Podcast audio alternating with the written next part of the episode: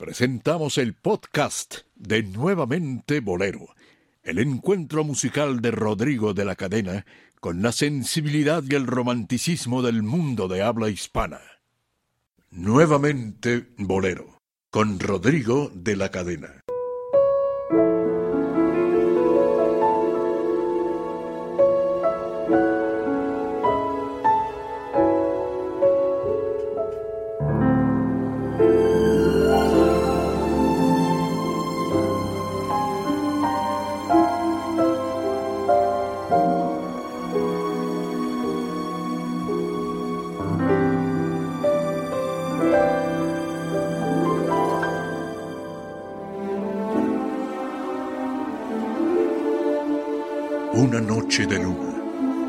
Acordes de un piano, terciopelo postrado ante voz que acaricia.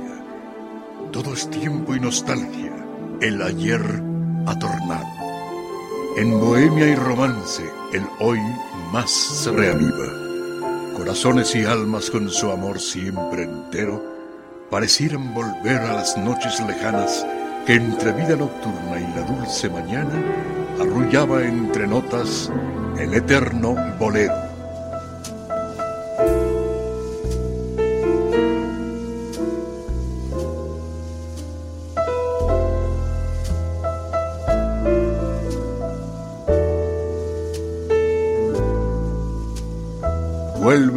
Música y el romanticismo a la radio en vivo. Nuevamente Bolero, con Rodrigo de la Cadena.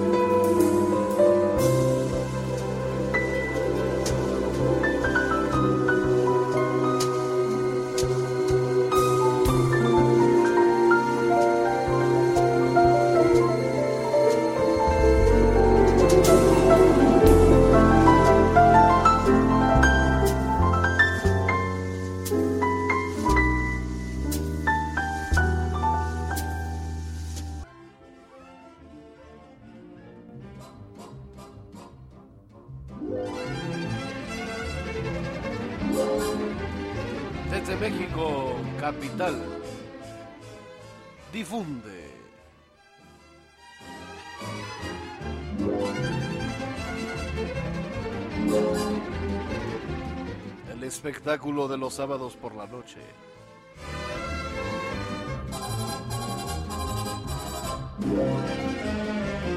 Como siempre, bien hallados, bien sintonizados, aquí en la frecuencia, la única por cierto, que se escucha mejor que FM sin serlo.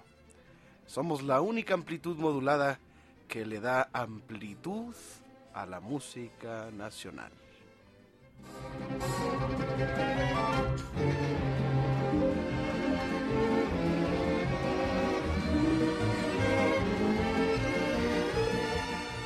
Bienvenidos queridos amigos, les saluda su servidor y amigo de la cadena Rodrigo. Y saludo como todos los sábados a mi equipo de colaboradores que ya están dispuestos al encuentro entre ustedes y nosotros. Gracias al escenario radiofónico mexicano que se viste de gala para recibir a nuestro querido Dionisio Sánchez Alvarado. Hola, ¿qué tal? Muy buenas noches, Rodrigo. Gracias por estar con nosotros, auditorio. Gracias en verdad por el momento, como dicen, gracias por los recuerdos, sobre todo. ¿Te acuerdas de esas canciones? En algunas estaciones de radio de hace muchos años, hace 40 años, se les utilizaban, le utilizaban esa, esa, canción la utilizaban de tema de salida, de entrada a ciertos espacios de música, porque en aquellos años, hace 40 años, había ya programas que recordaban todo lo que ahora también estamos recordando nosotros. Hoy tenemos un programa sabroso, un programa dedicado a un instrumento que sin lugar a dudas es... Eh, eh, es parte esencial de la bohemia, parte esencial de la música en general, de toda la música, porque es un instrumento que ha derivado de algunos eh, instrumentos similares, ¿verdad? Nos referimos a la flauta. Perdón, es que ahorita escuché la flauta. Nos referimos a la guitarra este instrumento de Esta me habías asustado, flauta no sé nada. Vamos a dedicar este programa a la guitarra. Este instrumento de, cuerda punteada con trastes es una de las de las diferencias que tiene eh, con respecto a otros instrumentos de cuerda como lo son el cello o la viola o el violín o el contrabajo que no tienen eh, trastes. Los trastes son estos, eh, estas rayitas que tiene la guitarra en el brazo de la guitarra, en donde pues eh, la afinación ya está ahí dada, ¿no? no es como los instrumentos no temperados, digamos, ¿no? Este instrumento se introdujo en Europa a través de España, por lo cual a veces se le llama guitarra española. Tiene normalmente seis cuerdas, aunque existen de siete o de más, ¿verdad? sí. Em, de 12, en fin, sí, sí. Em, un registro que partiendo del mi bajo, este mi, eh, en clave de fa, en, registro que partiendo de este mi bajo, eh, en cuarta va hacia el agudo, más de tres octavas. Existen una serie de obras escritas especialmente para la guitarra por compositores españoles, y latinoamericanos, incluso conciertos. Por ejemplo, los de Villalobos, o los de Tárrega, o Castelnuovo o Tedesco, se usan normalmente en las orquestas de baile y muy ocasionalmente en música de cámara y en la orquesta sinfónica. El, eh, un ejemplo es el concierto de Aranjuez de Joaquín Rodrigo. Una guitarra eléctrica, pues es una guitarra conectada a un aparato eléctrico que modifica y amplifica el sonido. Hoy vamos a dedicar este programa, esta emisión, a la guitarra, señoras y señores.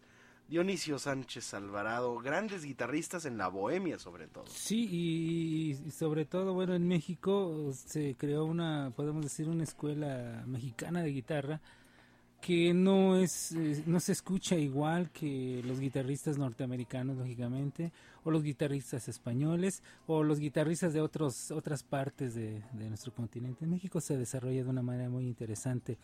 Y revisando este libro que hace unos minutos partiendo de Gabriel Saldívar de historia de la música en México nos da una serie de datos de cómo los músicos en el siglo XVI ya andaban con guitarras Después, lógicamente, de la conquista de, los españoles hacia eh, la cultura mexica, los aztecas, este, nos hace una referencia de cómo años después ya andaban algunos músicos con guitarras, una especie de guitarras, andaban ya eh, dando gallos, eh, dando serenatas.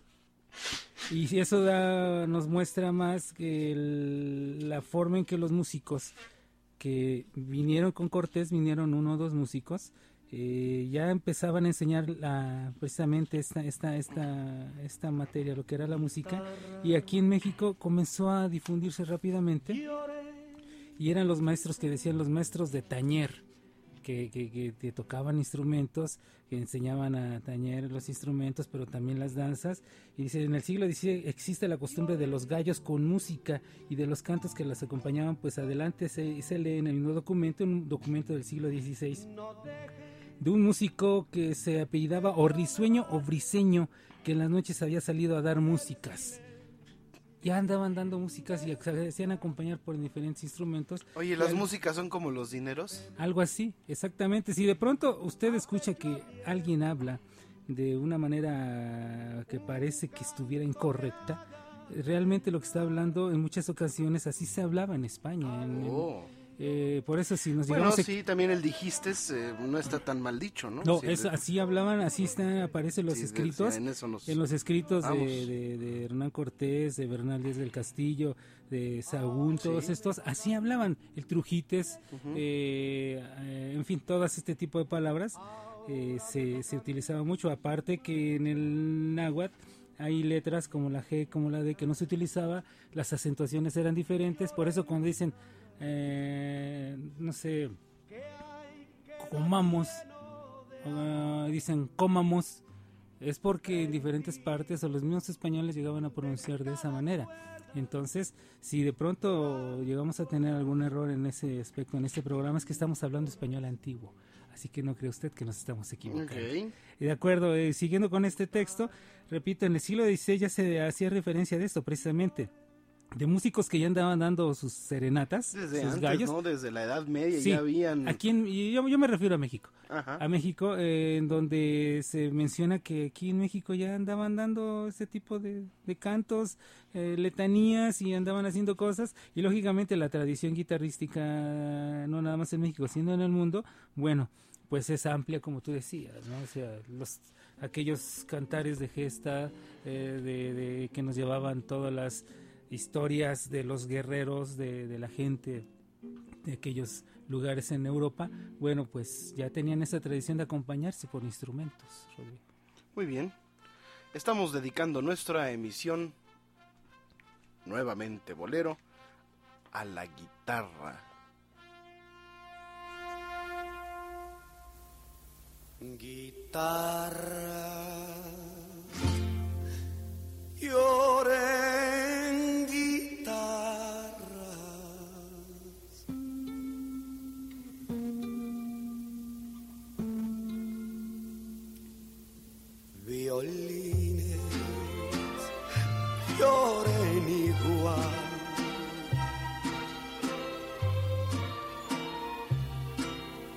dejen que yo me vaya con el silencio de su cantar.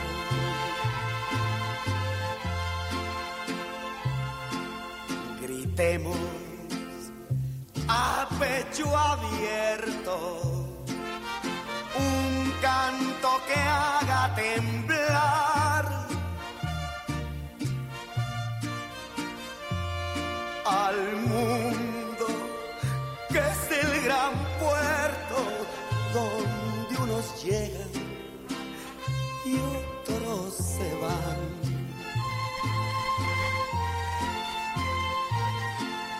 Ahora me toca a mí dejarlas. Ahora me toca a mí marchar. Guitarras.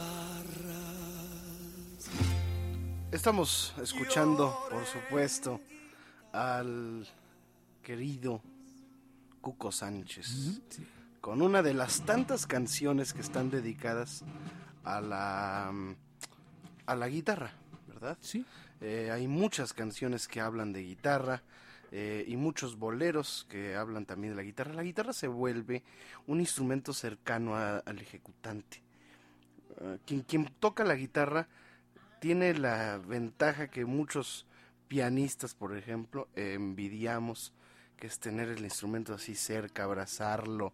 Eh, Además, la guitarra romántica, eh, la- me refiero a la forma de la guitarra, que se le llama así, ¿no? Guitarra romántica, que es la, guitarra como la conocemos hoy, así boludita, ¿no? Que tiene, Sí. que se asemeja al cuerpo de, de una mujer. Hay muchas eh, poesías, muchas obras, muchas, eh, muchos libros que eh, están dedicados a este instrumento en su totalidad.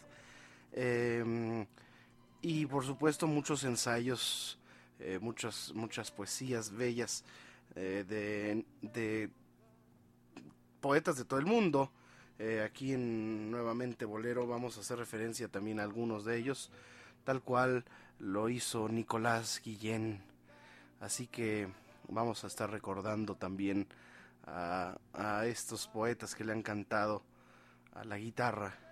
Así que, eh, ¿qué te parece si abrimos aquí con el piano en vivo? Vamos a hacerle un homenaje a la guitarra con el piano, Sí, aquí claro. en, en- en Nuevamente Bolero, con una de las canciones, pues que, que son características y más bellas eh, dedicadas a la guitarra, y se llama precisamente Cuerdas de mi guitarra, del gran eh, músico, poeta, españolista, flaco, Agustín Lara. Esto lo vamos a hacer regresando de la pausa, no sin antes recordarle que usted puede entrar en contacto directo con esta producción de muchas maneras, todas sencillas, todas fáciles. Si usted eh, quiere hacerlo por medio electrónico, le ofrecemos diferentes opciones. La primera, correo electrónico. Mi correo personal, yo siempre lo contesto, rodrigo de la cadena arroba yahoo.com.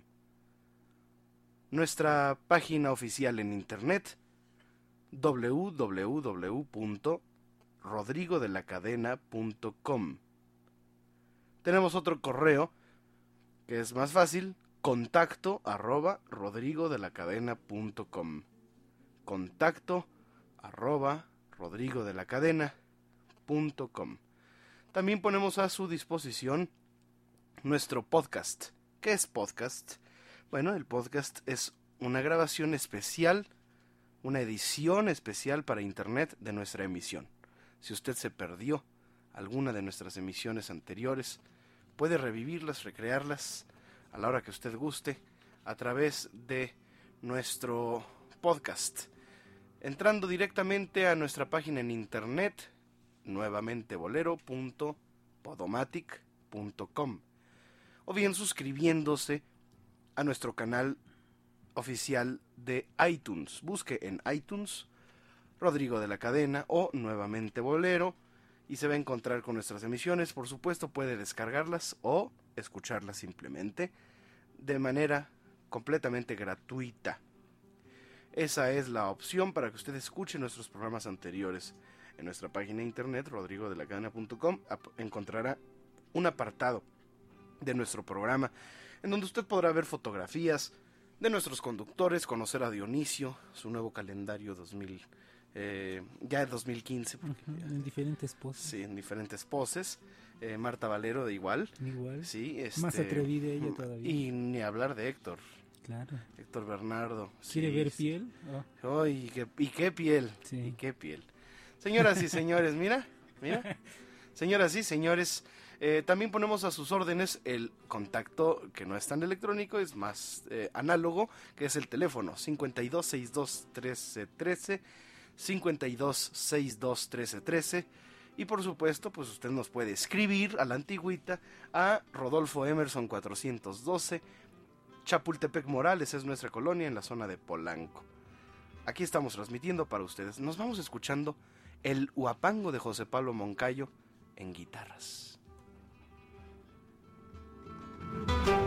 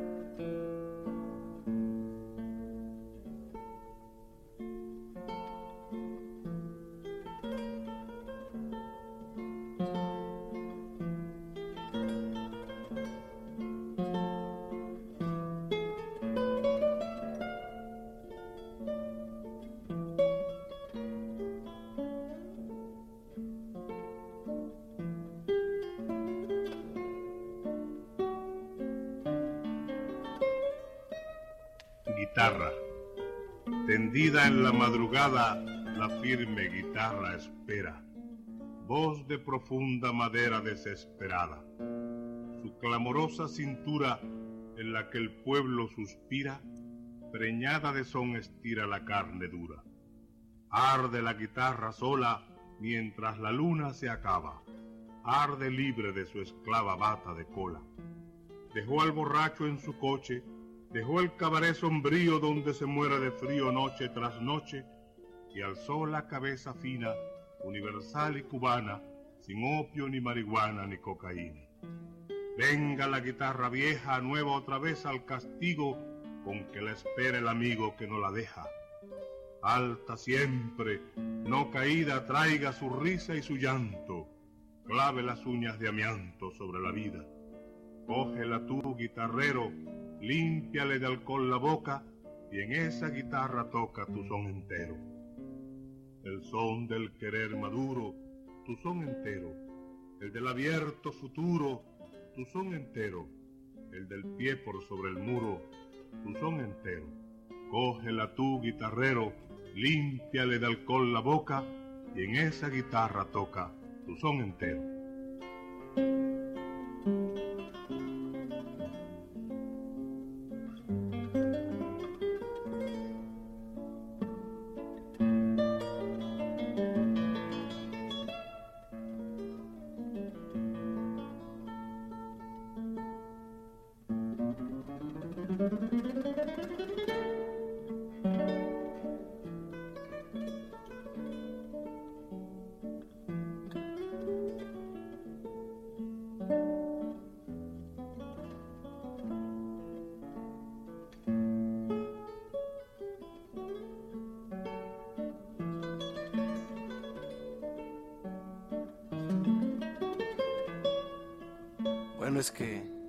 De escuchar esta maravillosa pulsación de el arte que tenía en los dedos y en el corazón de su guitarra, don Andrés Segovia, pues es sin lugar a dudas muy tentador porque nos invita a escucharlo y a no interrumpirlo en este capricho árabe de Tárrega, es una de las canciones para guitarra, una de las piezas más bellas, así como los recuerdos de la Alhambra que recordamos también de Tárrega.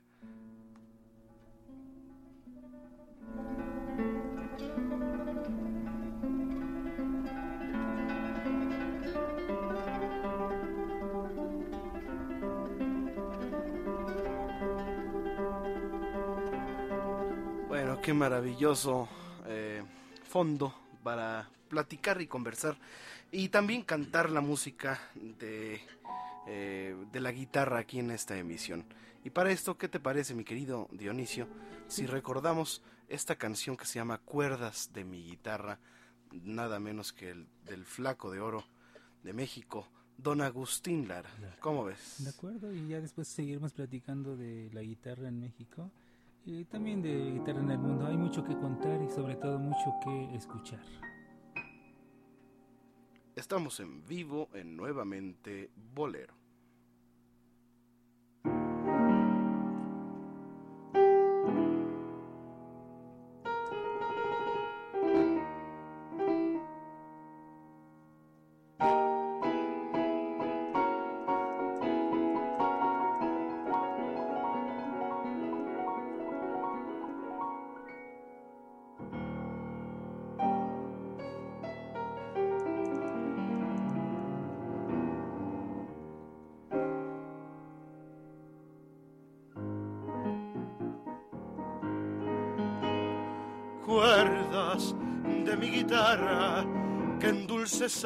Israel.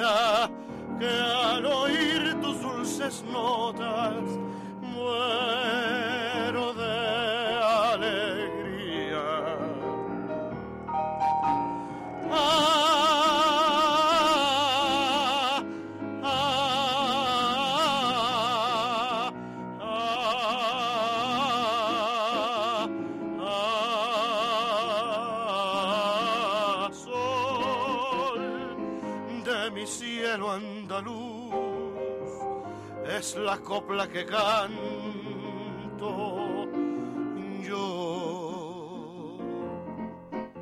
Sol de mi cielo español, sangre brava en mi corazón.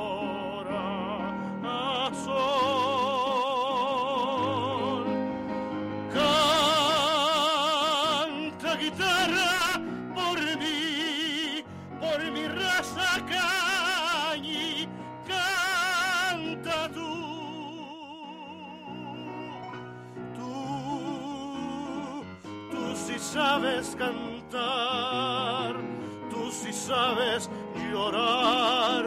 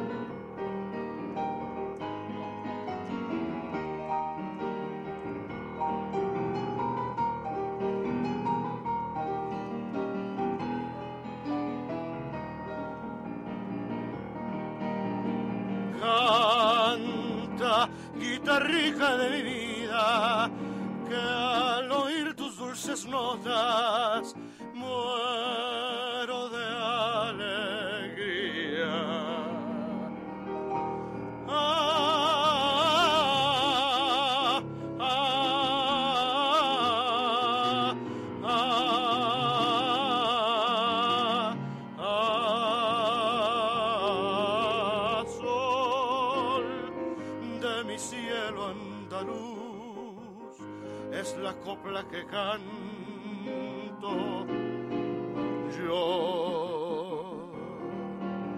Sol de mi cielo español, sangre brava en mi corazón.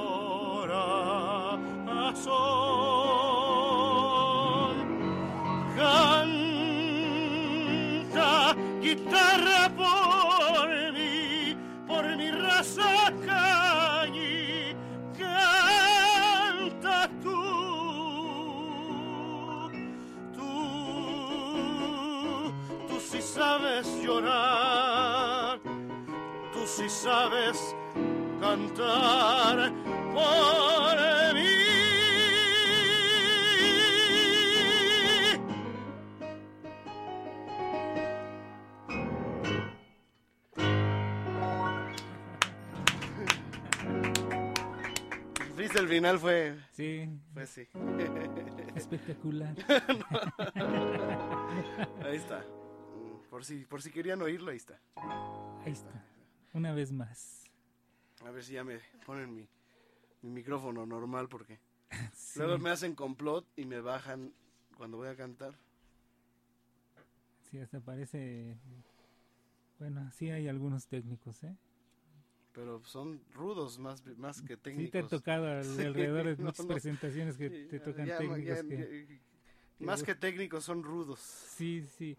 Oye, a propósito de todo esto de la guitarra y de lo que cantaste, bueno, aparte de la influencia española, lógicamente, que tiene la guitarra, encontraba un documento del siglo XVI donde el Ayuntamiento de la Ciudad de México se encargaba de legislar a todos los oficios que se practicaban aquí en México y que empezaban a surgir, que era sobre todo, bueno, los carpinteros, eh, los entalladores, los ensambladores y los violeros. Y se, al referirse a los violeros se referían a todos aquellos que se dedicaban a la construcción de instrumentos, lógicamente de cuerda, pero que debían de saber hacer un clavicordio, un clavicímbalo, un monocordio, un laúd, una vihuela de arco y una vihuela grande de piezas con sus ataraces y otras vihuelas que son menos que todo esto. ¿Para qué? Y si no lo sabían hacer, no les permitían eh, poner los talleres que empezaban a proliferar. Y de esa manera eh, tenían que calificarse aquí en 1585, tenían que calificar para poner estos talleres para poder hacer ese tipo de vihuelas y después eh, lógicamente las guitarras, pero más facilidad tuvieron quienes comenzaron a poner fábricas para hacer pianos. Entonces se descuida un poco, según este texto, se descuida un poco esa tensión de que es la guitarra. Y nos dice el mismo texto, los maestros que requerían mayor o menor técnica, los fabricantes del pueblo, ya no hablaba de, de, maestros constructores de instrumentos, los fabricantes del pueblo, ignorados aún en su propio tiempo, construían otros introduciendo verdaderas innovaciones, de las que resultaron entre otras la guitarra de siete órdenes o, guitarra mexicana, modificación de la vihuela que tenía en algunas ocasiones ese número de cuerdas, ideada por algún desconocido, pero admirablemente acondicionada. Después de estas anotaciones históricas, debemos de revisar aquellos instrumentos que intervienen en los distintos grupos orquestales. La guitarra es uno de los más comúnmente usados en toda la República no habiendo casi reunión íntima familiar en la que no aparecía la guitarra. Es de origen oriental, pasó a España y de allá a nuestro país. Tenía en su origen seis cuerdas, pero de seguro que los músicos mexicanos la encontraron defectuosa en la parte de los bajos, pues la estructura de las composiciones nacionales requería el uso de una octava alta en aquella parte para completar la extensión de sus producciones que requerían en ese momento sus canciones, agregándole un orden más, aumentando así tres notas, si, do, re, lo que vino a colocarla entre los instrumentos clásicos. En multitud de ocasiones se ha citado formando parte de orquestas y músicas para baile, especialmente al tratar las formas de música popular. Su amplitud comprende tres octavas y siete notas más, del Si2 a la 6. Su afinación se hace por cuartas y terceras ascendentes. Y de aquí viene una historia de cómo fue derivando la guitarra, hicieron la jaranita, que es una guitarra más chiquita, y es lo que hicieron los músicos, los constructores del pueblo, como lo llaman. Y el público sabrá todo eso. Sabrá todo eso. Yo estoy seguro que bueno, incluso eh, aquí nos, nos consideramos neófitos. Mira, ahí te va mi querido Dionisio. A ver, ahora dilo tú en palabras más... No, la, la, la, guitarra tiene seis cuerdas. Ya. cuerdas. Sí, lo que yo lo que quería hacer, hacer la referencia es de que en aquellos tiempos, cuando en el siglo XVI cómo comenzaron los músicos mexicanos a cambiar, a transformar la guitarra y hacer la propia. Está también el requinto, por ejemplo. El requinto fue una transformación. La transformación de la guitarra. De los y, fue de los tríos. Los tríos aportaron el requinto. Porque yo no entiendo eso que dicen. Dicen que este fue el Güero Gil. Sí, hay muchas versiones. Este, esto que dice el texto que era de siete órdenes, ¿no? O guitarra mexicana. ¿A qué se referían en ese momento? La vihuela es una guitarra muy mexicana y ahí lo estabas diciendo. El guitarrón de mariachi, ese tololoche que vemos en la guitarra grandota que tocan los mariachis. Es una aportación mexicana, la jarana. Y bueno, cada país en, América tiene su propia guitarra, ¿no? El, el, cuatro colombiano, el tres cubano, ¿no? En fin, em, vamos a, recordar algo de, de guitarra y de guitarra bella y de García Lorca. Adelante.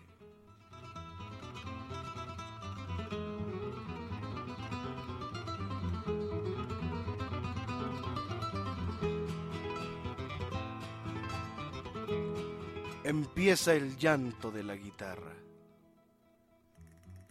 Se rompen las copas de la madrugada. Empieza el llanto de la guitarra.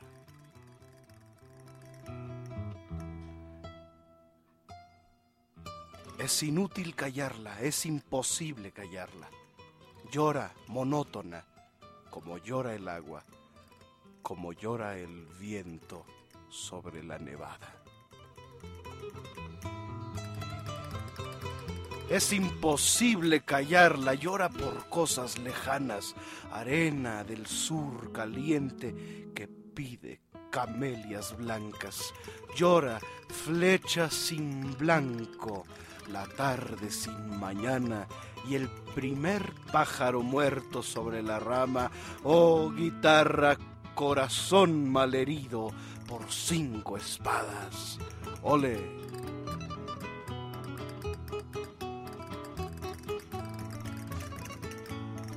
Bueno, hemos escuchado a lo largo de este programa, en lo que llevamos, estos dos bloques, eh, dos poesías. La primera, declamada por su propio autor, Nicolás Guillén, eh, que se llama así, La guitarra. La guitarra de Nicolás Guillén.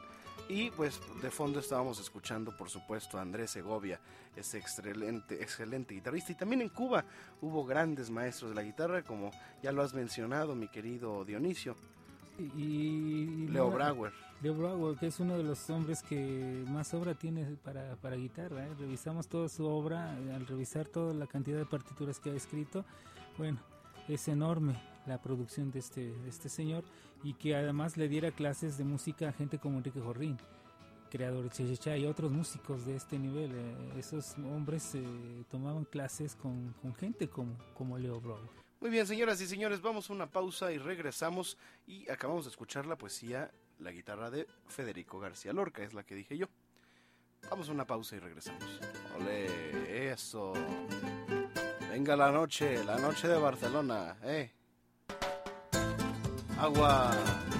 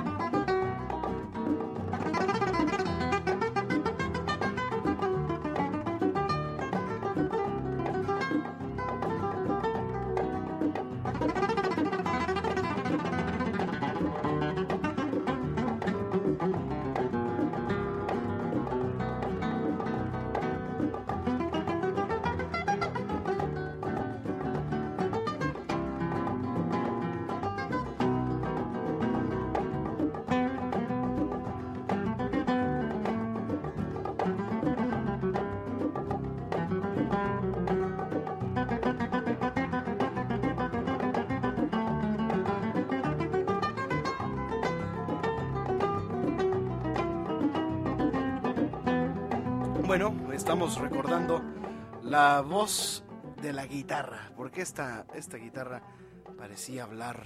Me refiero a la guitarra de Paco de Lucía, que eh, pues recientemente falleció, este extraordinario guitarrista español, eh, en el cual se hallan impresas algunas de las páginas más importantes de la guitarrística en el mundo y eh, este definitivamente fue un guitarrista virtuoso, Sí, claro. estudiante eh, pues eh, constante del instrumento porque para llegar a este nivel de, de musicalidad y de virtuosismo eh, es necesaria la constancia en el estudio y en, y- y en la perfección de la técnica así que pues definitivamente fue un músico muy importante famoso por sus picados que hacía esta esta técnica, el rasgueo que es tan importante en la guitarra, en sí, el claro. flamenco.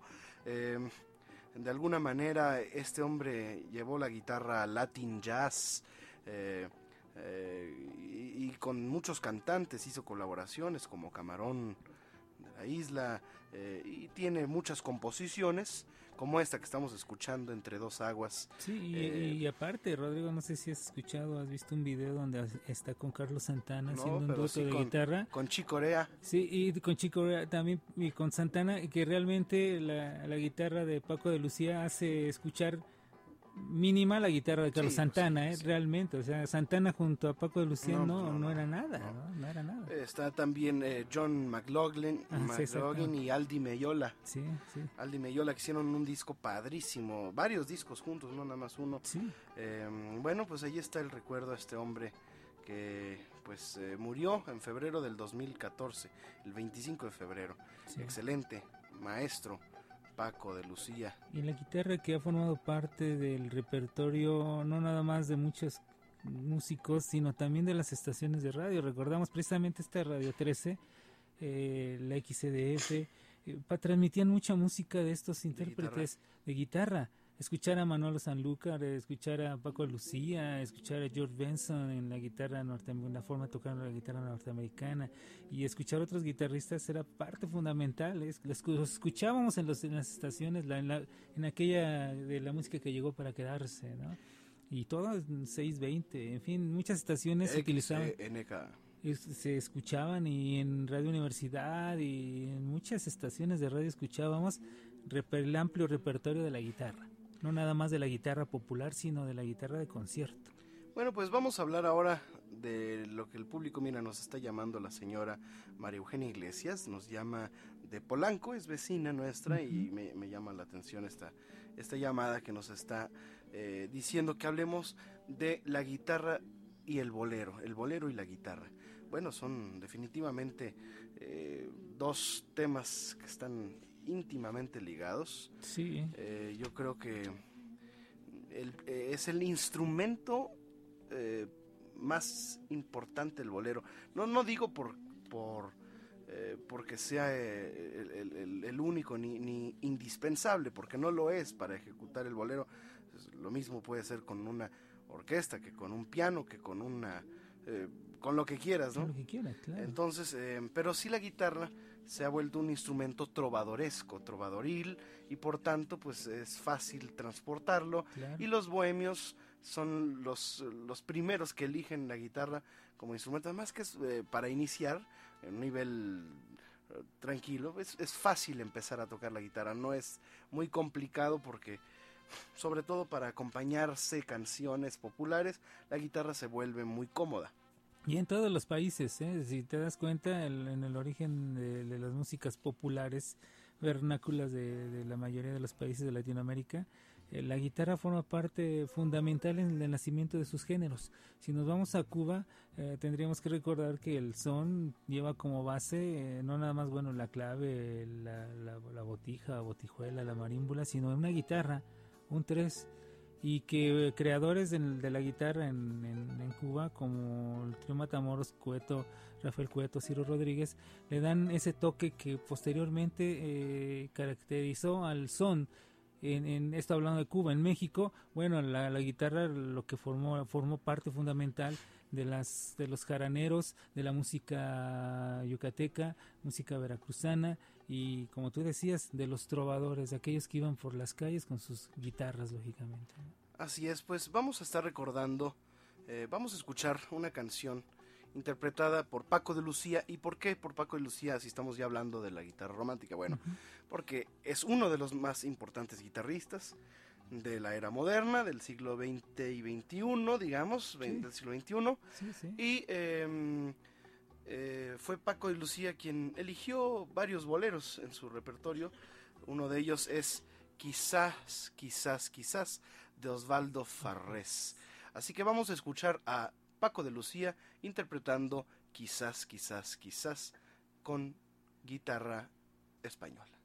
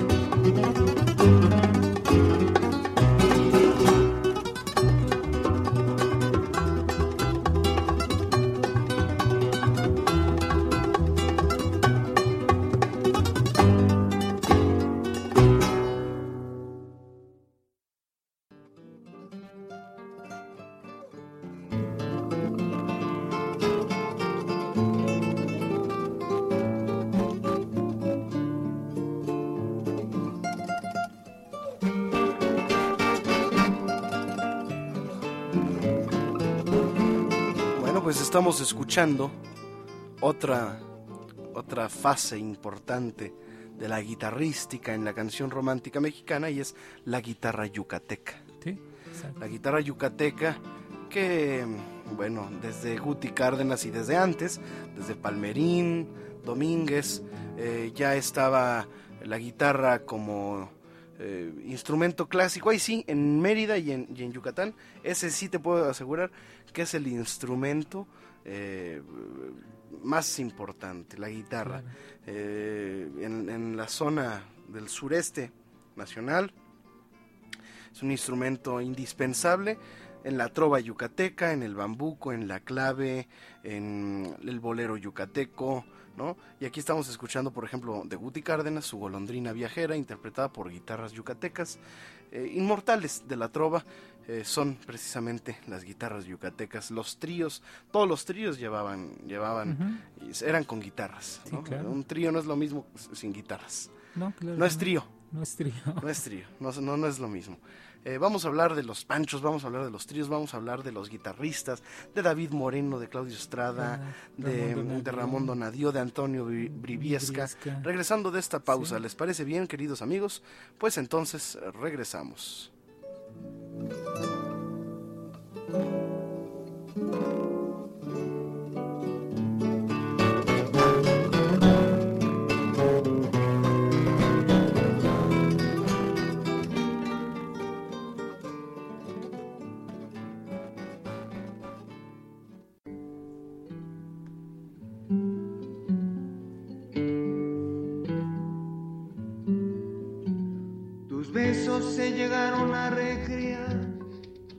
en mi boca,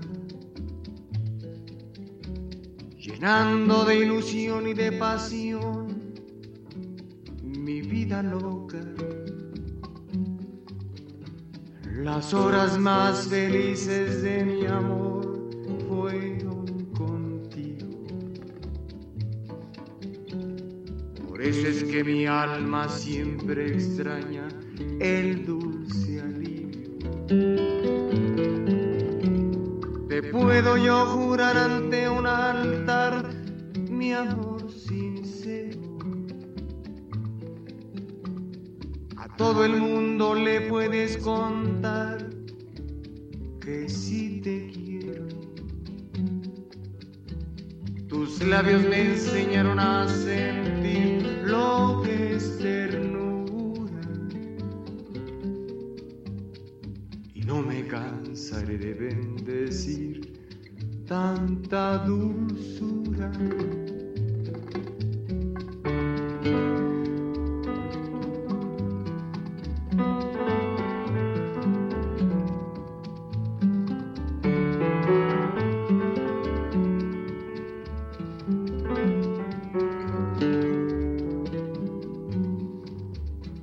Las horas más felices de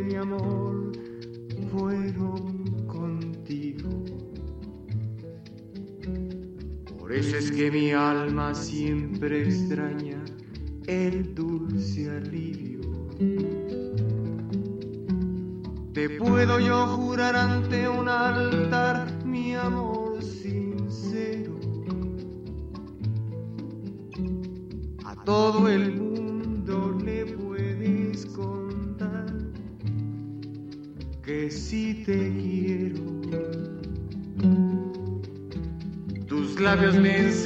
enseñaron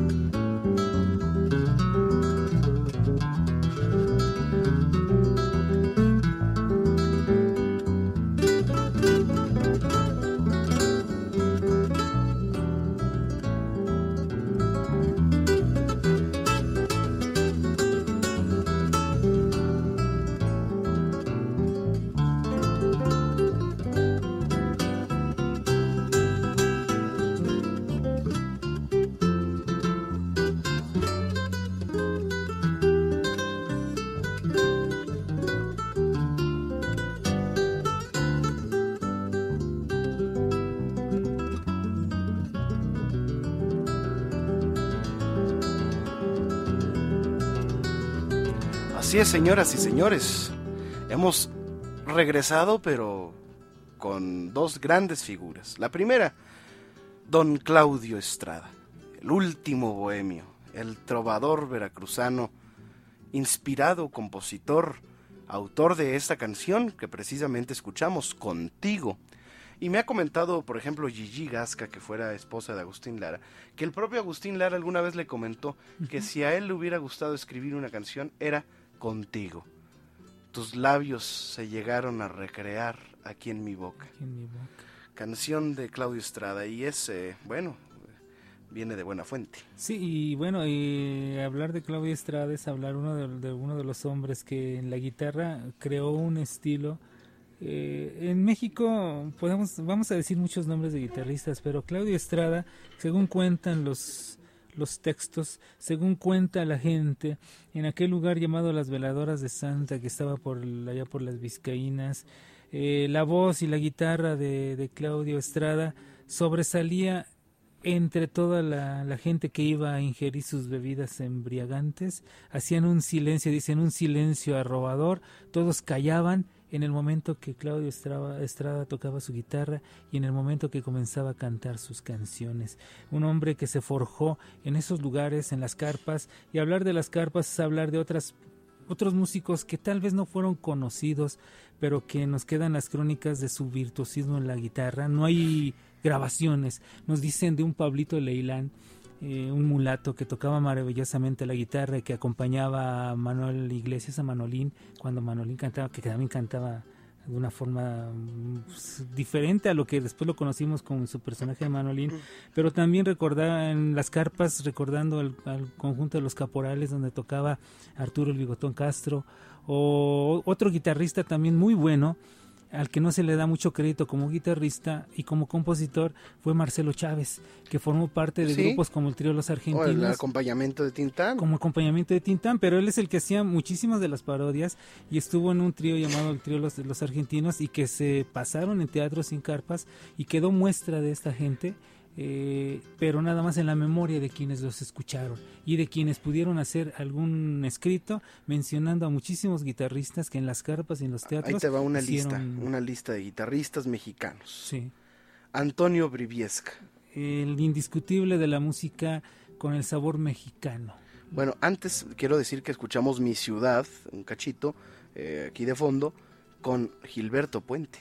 Sí, uno de los de virtuosos los del requinto virtuosos. mexicano y de la guitarra también. Ese hombre sí estudió, eh, los dos tuvieron eh, escuela, pero el, el que se, el que siguió eh, perfeccionándose, el que siguió estudiando, el que siguió constante en, en el estudio de la guitarra fue Gilberto Puente, Sí, claro. el de los Tres Reyes, el requinto de los Tres Reyes, que era Virtuoso. virtuoso, esa es la palabra.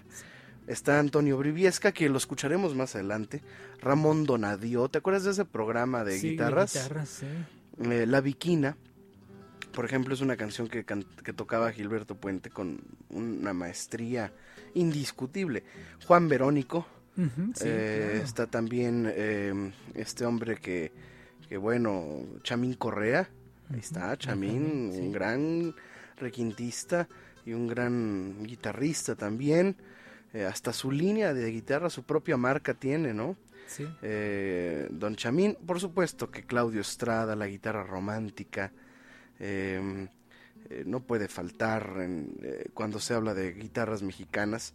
Y, y- y también cuando tocaba solo la guitarra Claudio, tenía un Ah, sí. estilo único, Claro. porque movía, hacía un sonidito, un ruidito con las con el, entorch- el entorchado de la cuerda y su, Ajá. y su uña, hacía un, un sonido ahí, eh, tal vez usted lo recordará, con ch, ch, ch, ch, un sonidito así, eh, que es como también cuando pasas de la, la mano en el sobre el- los trastes y, y- y raspan las cuerdas cuando están nuevas Sí, es un sonido bellísimo de la guitarra el olor de las guitarras no sí. y tantas maderas que, que, que se utilizan en la elabor- elaboración los luthiers no cuando, hacen las guitarras eh, el palo santo el palo escrito el maple el ébano Palo el palo de rosa Sí, hay quien- hay quien el pico de nogal, pájaro, Sí, sí, muchas. nogal. Utilizan mucho tipo de, de madera según la, caoba. calidad y hay guitarras que igual pueden construir en 15 días, en 20 días, en un mes. Que en tres años. Que hay guitarras que se, que se construyen como las Martin en Estados Unidos que tardan meses, meses o años en construirse una guitarra. Y que aquí en México, curiosamente, Rodrigo, antes de que menciones a más guitarristas, cuando... Los- y los grandes eh, la- lauderos, ¿no? También. Sí, claro. Pero casualmente la gente, la gente del pueblo que de pronto escuchaba las guitarras en aquellas remotas regiones, testimonios de muchos veracruzanos que oían son, que venía de Cuba, que oían a la XCW y que oían las guitarras y no conocían cómo eran ese tipo de, de guitarras que utilizaban los cubanos. Y ellos trataron de hacer un instrumento que sonara parecido, pero al no poder de, al no poder hacer la curvatura que tienen la guitarra y los tres, las hacían triangulares porque no podían, no tenían esa forma tan fácil de fabricarlas los jovencitos en Veracruz. Ahí estoy hablando de principios del siglo XX. Entonces la guitarra siempre ha sido uno de, las, los instrumentos consentidos y preferidos para ejecutar mucha música y repetimos del, folclore de los pueblos, para llevar serenatas, para tocar un son, para tocar una jarana, un guapango, para tocar cualquier música, una guitarra siempre es la que emite las notas, la melodía, la que hace que suene las voces y que los, como dicen algunos, los espíritus y los corazones se vayan entrelazando. Y como el son cubano, que así fue, es hijo de la guitarra española y del tambor africano también como se menciona en otros textos. Y, y la guitarra se puede utilizar, hay grupos, hay ensambles de guitarra, por ejemplo, Sí, claro. que utilizan todo, todos los recursos que tiene la guitarra, de- como percusión, la madera, la caja, la tapa, eh, el puente, hacen sonidos con toda la guitarra y hay muchas técnicas en donde no necesariamente tienen que tocar con, con las dos manos. Y yo tuve un maestro en- eh, de guitarra, eh, eh, yo no soy guitarrista, pero me gusta pulsarla. Y hay un maestro que alguna vez en el sindicato nos dio una, una clase muy interesante donde utilizaba, es una técnica que utilizas los 10 dedos en la guitarra. Generalmente el pulgar de la mano izquierda, para los que somos diestros, no se utiliza. Se pone atrás de la guitarra para tomar fuerza también, Para apoyar eh, el brazo y, y poder pulsar eh, las cuerdas en los trastes que quieras, con los cuatro dedos. O sea, el pulgar no se utiliza, se utiliza nada más el anular, el meñique, el, el medio y el índice, ¿no? Sí. Entonces, el- este usa ah, una técnica en donde utiliza los 10 dedos. Y entonces pone unos, eso le da una amplitud maravillosa para tocar este acordes, Acordes maravillosos, ¿no? Eh, y recordemos que pues, no está limitado, porque son seis cuerdas, claro. ¿no? Entonces hay muchas técnicas interesantes, o el tapping, que no usas la mano derecha y con, con los mismos dedos de la mano izquierda que pulsas una, cuer- una cuerda con el dedo índice, por ejemplo, mientras con el dedo meñique o con el anular o con el medio hace sonar la, Sonar la- la la- la cuerda, cuerda. sí. O nada más pegándole a la cuerda también te da un sonido, como los bajistas. Sí. ¿no? Se llama tapping. ¿eh? Bueno, ahí estamos. Estamos haciendo un programa dedicado a la guitarra en Radio 13 y regresando vamos a hablar más del bolero en la guitarra y vamos a hablar de ese hombre que, que sin tener tanta técnica ni tanto conocimiento tenía un sonido en su guitarra bellísimo, un sonido que hablaba de alma, el alma de la guitarra. Pepe Jara. Sí. Regresando de esta pausa.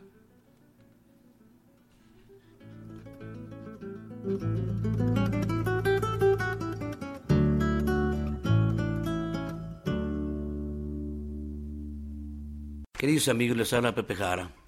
Sería absurdo desaprovechar esta oportunidad en lo mejor de la bohemia sin ofrecerles a ustedes mi tema de siempre.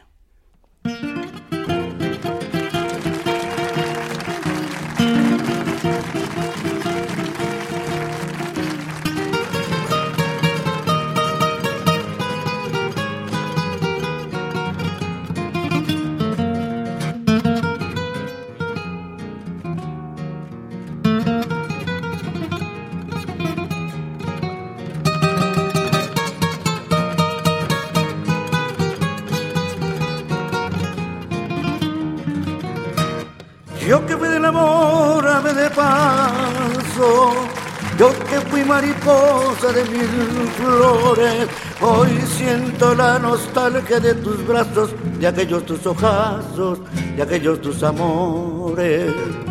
Ni cadenas ni lágrimas me ataron, mas hoy quiero la calma y el sosiego. Perdona mi tardanza, te lo ruego. Perdona el andariego que hoy te ofrece el corazón. Hay ausencias que triunfan y la nuestra triunfó. Amémonos ahora con la paz que en otro tiempo nos faltó. Y cuando yo me muera, ni luz, ni llanto, ni luto, ni nada más. Ahí junto a mi cruz, yo solo quiero paz, solo tu corazón. Si recuerdas mi amor, una lágrima llévame por última vez y en silencio dirás una plegaria y por Dios, olvídame después.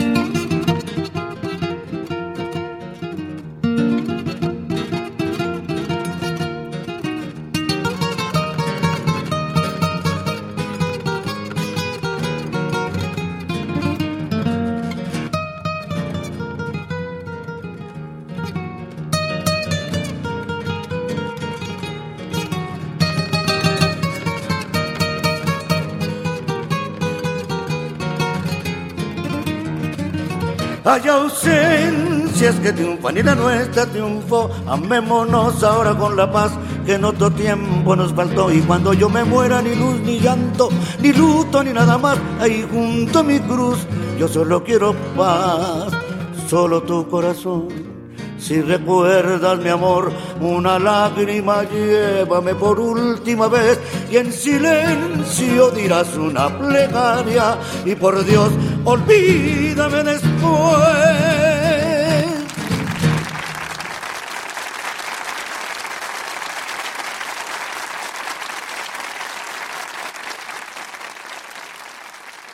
Bueno, pues acabamos de escuchar nada menos que al inolvidable trovador solitito, el trovador solitario de México, el bohemio, el incansable intérprete de Álvaro Carrillo y de muchos otros autores de bolero.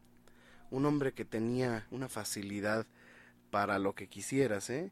para la bohemia, para la convivencia, era un gran conversador, Sí, sí. un tipo ah, adorable, yo lo quise mucho, lo conocí, tuve el gusto de que me enseñara a tocar el requinto del andariego en, Como lo como, tocaba como él. lo tocaba Como él, lo tocaba no él. como lo tocaba yo, como yo pensaba que era, me decía, no, muchachito, así no era.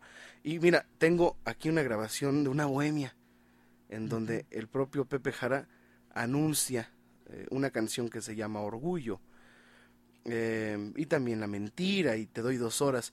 Eh, y, y- ¿Qué te parece si lo escuchamos? Claro que sí. ¿Sí? Sí, Muy sí, bien. Y su, y su rúbrica, ¿no? Pero todo esto lo tengo en vivo. Mira, vamos a, escuchar eh, la, la entrada nada más del andariego. Aquí lo tengo. Pero esto es en vivo, en una bohemia. Se oyen los aplausos de la gente y él anunciando su canción. Adelante. amigos, les habla Pepe Jara. Sería absurdo desaprovechar esta oportunidad en lo mejor de la bohemia sin ofrecerles a ustedes mi tema de siempre.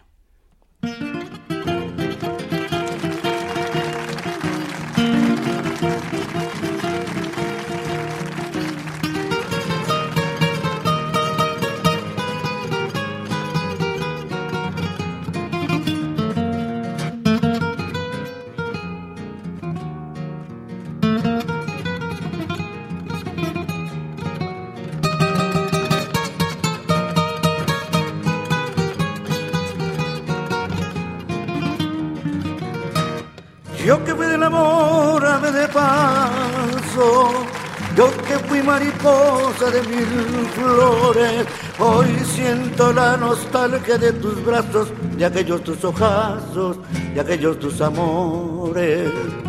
Ni cadenas ni lágrimas me ataron, mas hoy quiero la calma y el sosiego. Perdona mi tardanza. Bueno, pues ahí está la voz del trovador solitario Pepe Jara, que pues eh, podemos bajar un poquito en el fondo, gracias.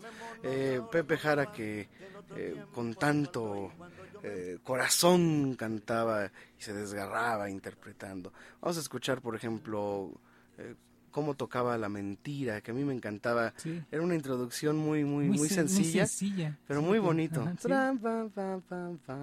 Vamos a escucharla. Aquí la hacen en la bohemia igual. De los autores, estoy como invitado en este nuevo disco.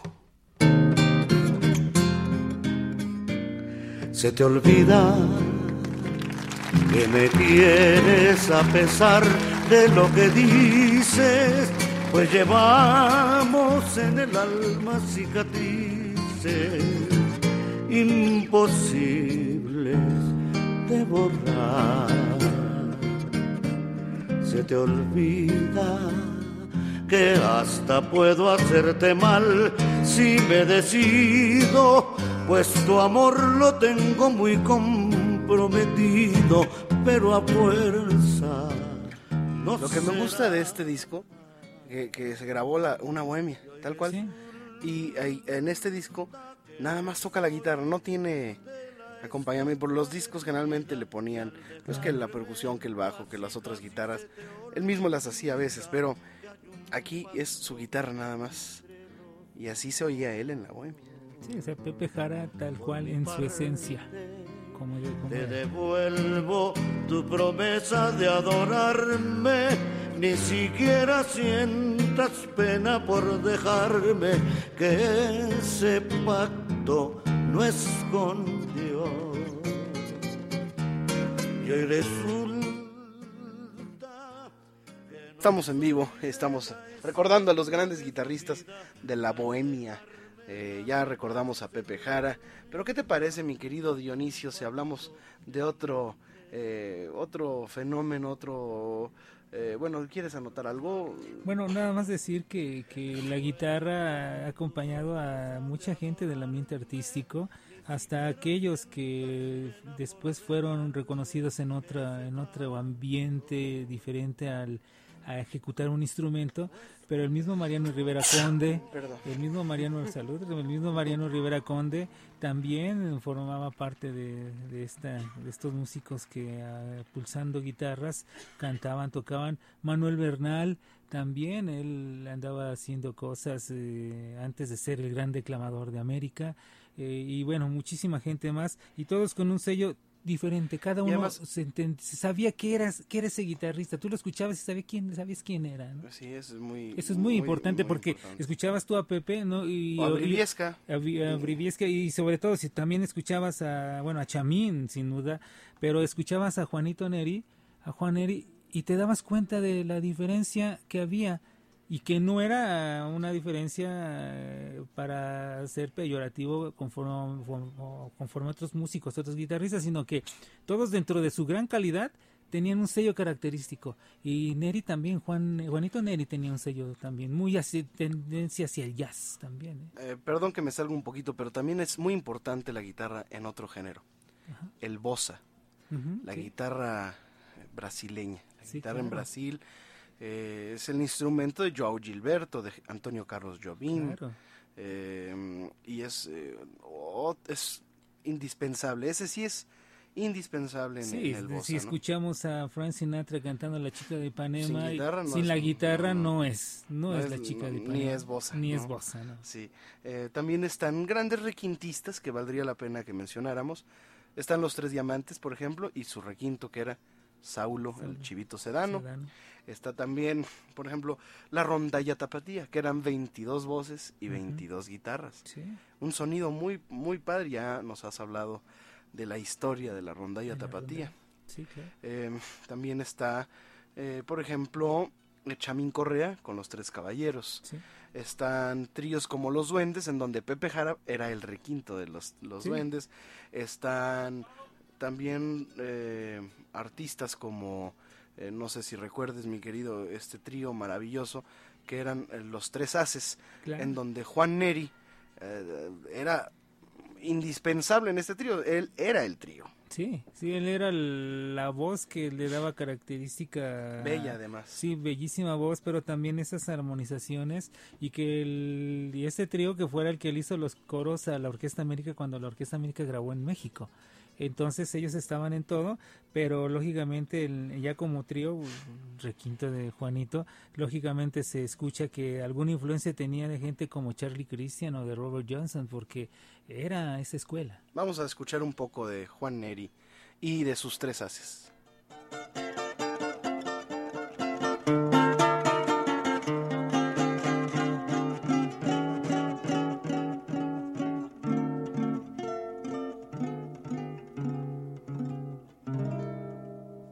Es mi destino vivir así.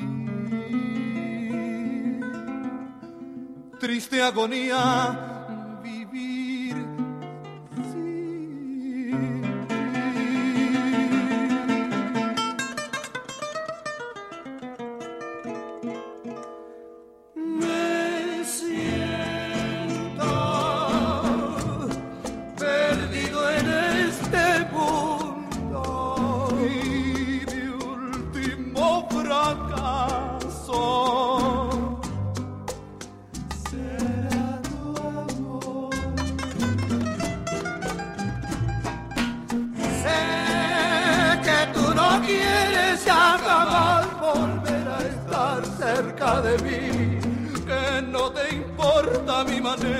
estamos escuchando el trío y ahí se oía Juan Neri muy sentido, ya era, ya estaba más viejón, Sí, sí. ya había, se- eh, había terminado la relación con Héctor González y con, Marco Antonio. y con Marco Antonio Muñiz eh, y formó sus propios haces que se llamaban Los Haces de Juan Neri y pues era el sonido de los tres haces. Sí, ¿no? era él.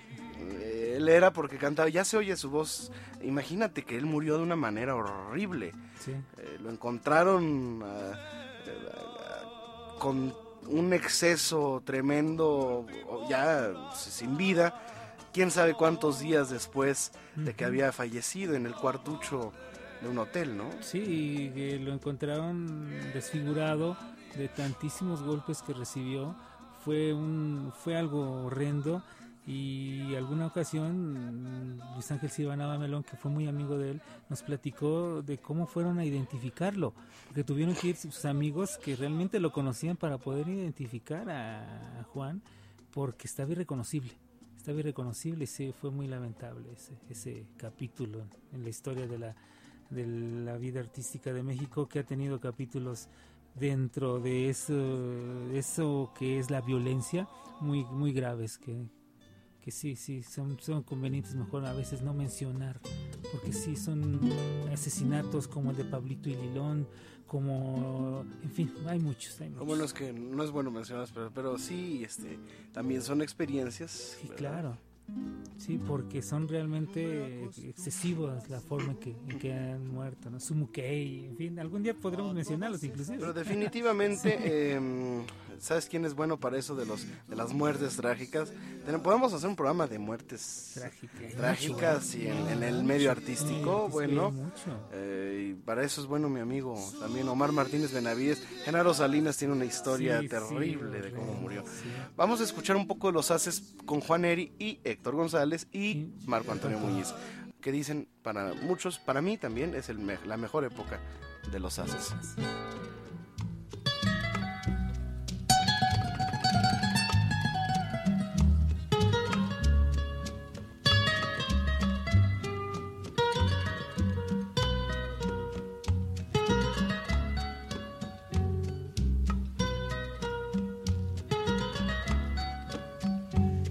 Estoy perdido y no sé qué camino me trajo hasta aquí.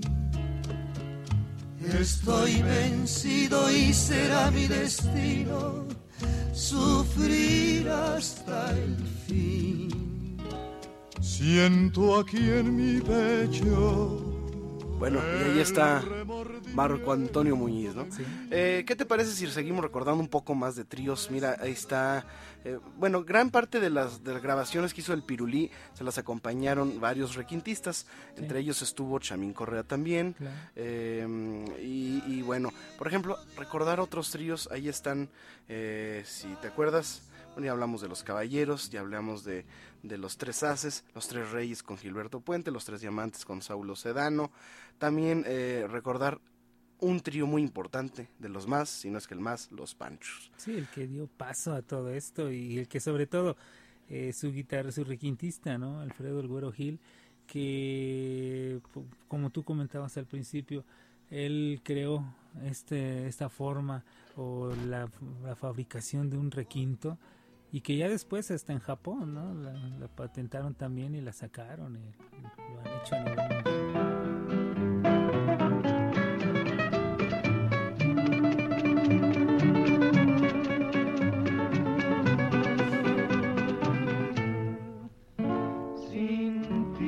Que no era el mejor requinto de todos, ¿eh?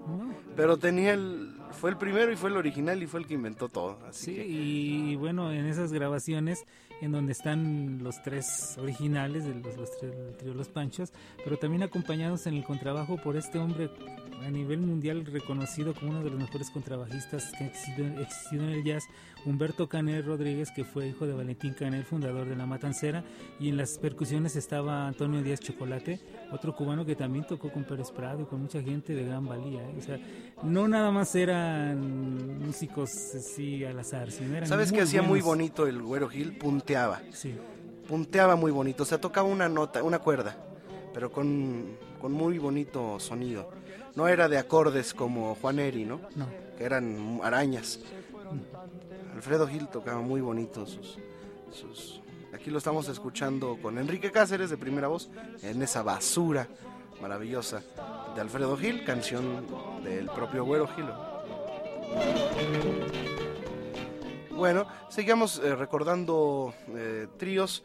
Eh, después de esta pausa, porque hay muchas guitarras románticas que vamos a seguir recordando, después de esta pausa eh, estamos en vivo en Nuevamente Bolero, tenemos a su disposición nuestro correo electrónico rodrigo de la cadena yahoo.com, estamos recibiendo sus comentarios, sus llamadas al 52 62 13 13 y tenemos a su disposición también nuestro podcast. Usted puede escuchar esta y cualquier otra de nuestras emisiones anteriores a través de nuevamente bolero.podomatic.com Estamos en vivo y regresamos con más de el programa que dedicamos a la guitarra, la guitarra romántica. Estamos sabrosos de serenata. que te vuelva a recoger como cualquier basura. Porque yo debo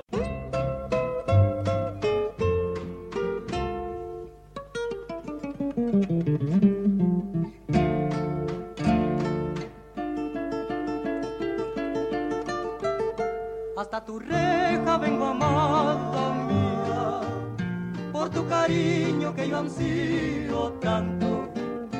Escucha el eco de mi triste canto, es el emblema de un cálido amor.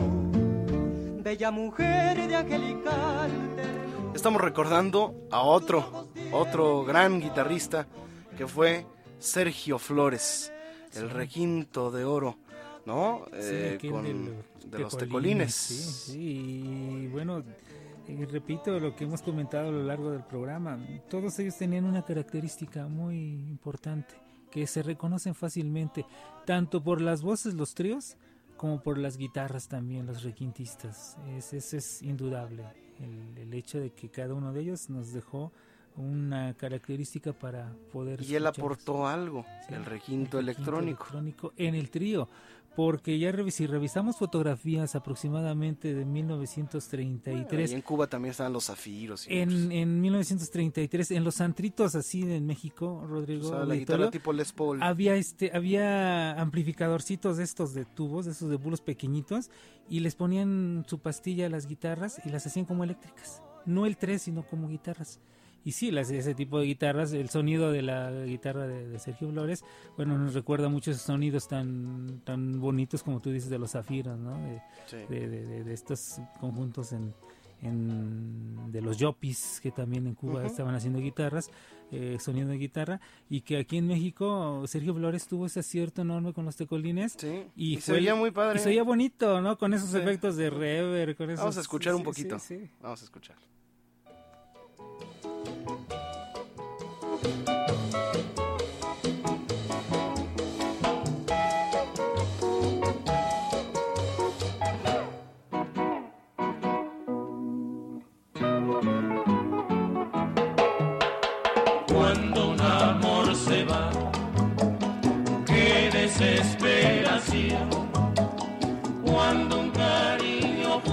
Ahí está el requinto de Sergio Flores o requintos clásicos que siempre hicieron. Mira, este, ahí está también el requinto electrónico, ¿no? A ver.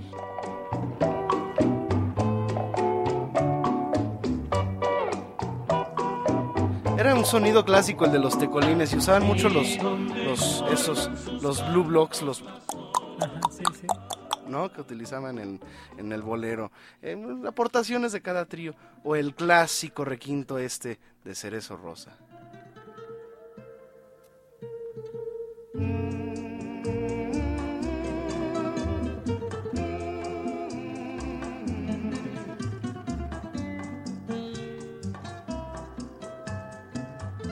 Bueno, y si hablamos de guitarra eléctrica, bueno, nos vamos ya. Nos vamos. Eh, nos iríamos a los The Ventures que dice Sí, aquí. Héctor, eh, eh, Shadows, este, Shadows. a- a- Alcayola. Cayola. Este, eh, bueno, no, guitarristas. y lo que habíamos mencionado, Robert Jones, Charlie Christian, Sí, que, Les que Paul, Les Paul, B.B. que- Mary Ford, que fue la esposa, King. que fue la esposa de, de- de Les Paul y que hicieron muchísima música interesante. Lorenzo Negrete. Eric Clapton, Lorenzo Negrete.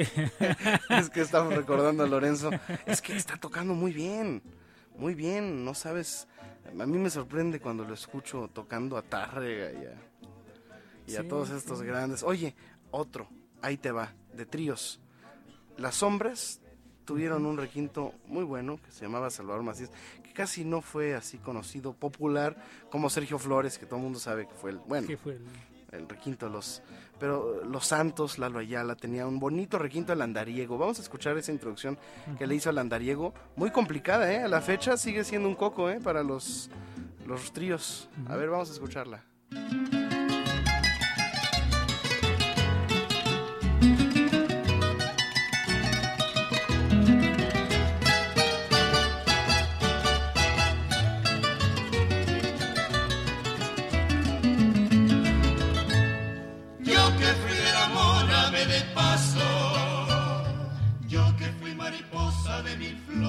pues ahí está el Sí, el coco de muchos re- ahora también hacían dobles requintos. Y muchos se, se acostumbran los tríos que hacían eh, uno hacía una cosa y el otro le hacía la segunda en la otra guitarra o en la es, es que tú enseguida el público tal vez bueno notará, pero de pronto alguien que haya estudiado se dará cuenta que muchos requintos eh, son parte de esos ejercicios que te dejan en la guitarra, que cuando te dejan tus acordes, que tienes que estudiar los acordes, que tienes que estudiar diferentes tipos de escalas, y, y las, te das y- y cuenta las que- inversiones de las los inversiones acordes de los acordes y te das y las cuenta escalas menores que, las escalas que muchos mayores. guitarristas eh, de, de grandes niveles utilizan ese tipo de, de ejercicios, así como sucedía con el pianista Rubén González, que si analizamos la forma de tocar de Rubén González, eran realmente ejercicios pianísticos los que él hacía de solos, eternos, de minutos y minutos, pero eran ejercicios pianísticos. También estaba el trío del negro peregrino que Ah, aportaron claro. el 3, bueno, que fueron de los que venían aquí con el 3, Ujú. porque no teníamos tríos como eh, tipo cubanos, ¿no? Y Claro. ellos eran veracruzanos Sí, y eso era todo. Ahora vamos a escuchar un poquito de Nochecita, por ejemplo. ¿Te parece? sí, claro. Vamos a escucharlo.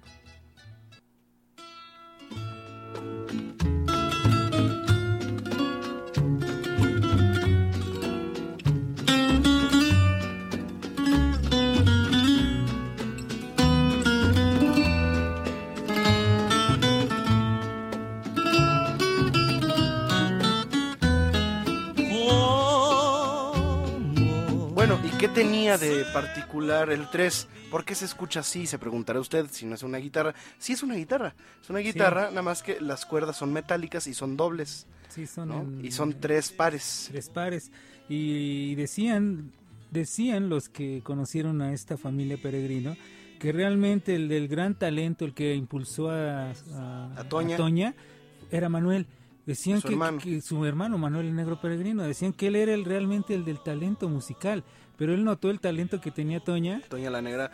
Pero sobre todo el que la lanzó fue Lara. fue Lara. Entonces fue Manuel el que le dijo, vente Toña, o sea, tú tienes que hacer algo porque él notó ese talento y Lara se dio cuenta Te que adoré, realmente tenían como nadie ha podido querer. pero que realmente el del gran talento era sin duda Manuel, pero también la gran visión para, para llevar a su hermana y estar ahí en donde estuvo Lara, que la, la escuchó y lógicamente ya la historia ya ahí nos lo ha contado. Y en esta familia también existieron otros músicos como Pablo Zamora Peregrino del Trío Caribe, también maravilloso, uno de los mejores También, terceros que han existido en México. Y otro, otro trío bonito que tocaban lindo fueron los, los, los Montejo, Ah, que claro. hicieron cosas muy bellas, este señor La de la Villalobos. señal, la señal es Sí. bellísima esa canción. Sí, un, un trío yucateco, ¿no? ¿Sí? Y también estuvieron eh, eh, Julito Rodríguez con su trío, eh, Johnny Albino con su trío, Sí. que también tenían un sonido ex- eh, especial para, para tocar, ¿no? Que también era una guitarra con cuerdas metálicas. Y la guitarra es un instrumento, como tú dices, que ha sido muy socorrido en emergencias. Eh, vemos fotos de- del teatro, diferentes teatros en donde está en el piano Chucho Rodríguez, pero que su suplente era Pepe Arevalo. Entonces, mientras, no, mientras llegaba Chucho, el que tocaba el piano era Pepe, pero una vez llegando Chucho, hay fotos donde está Pepe Arevalo tocando ya la guitarra, porque ya había llegado Chucho Rodríguez a tocar el piano. Y te voy a decir algo. Los Galantes eran un trío. Y Yo sigo con cada loco con su tema. Los Galantes este, tenían... Estamos estéreo. Sí, estamos estéreo. Oye, pero los tríos, oye, pero, pero es que Cané, pero es que la Matancera, sí, pero imagínate los, los, los Martínez Gil, ¿no? Bueno, vamos a escuchar un poquito de los, de los galantes, porque tenían un estilo muy españolista, muy, muy de guitarra española, de flamenco, en sus, en los boleros. Fue una aportación de este trío de los galantes, Que a los boleros les hicieron introducciones así como eh, de flamenco. Vamos a escuchar, vamos a escuchar.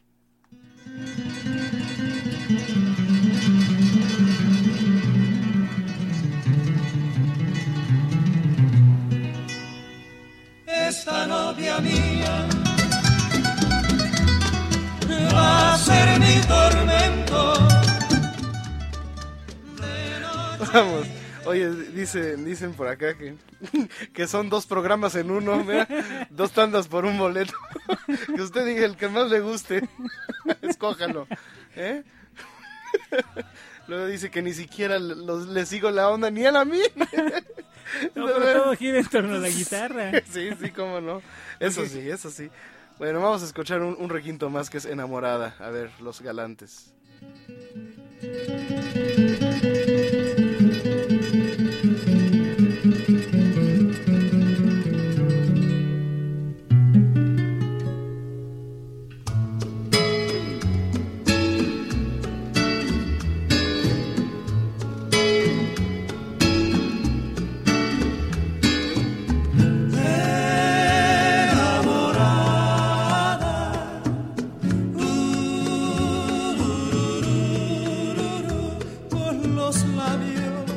Voz, la primera voz de Ovidio Hernández, que era muy bonita voz.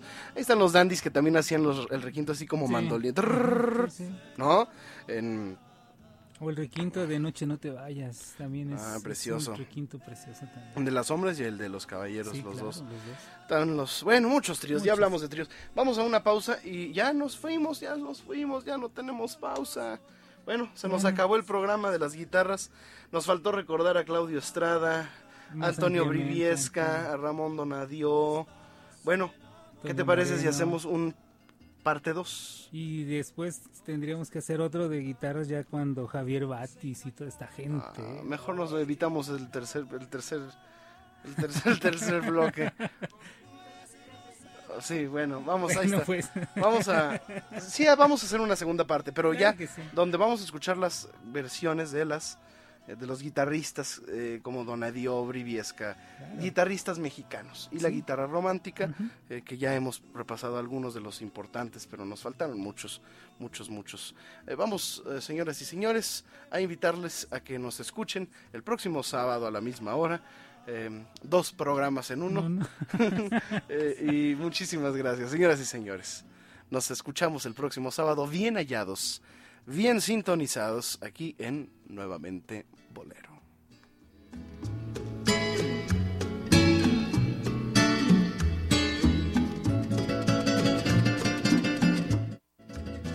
Lo mismo es violentar que dulce y callada, que llora, llora, llora por nada, pues no se da cuenta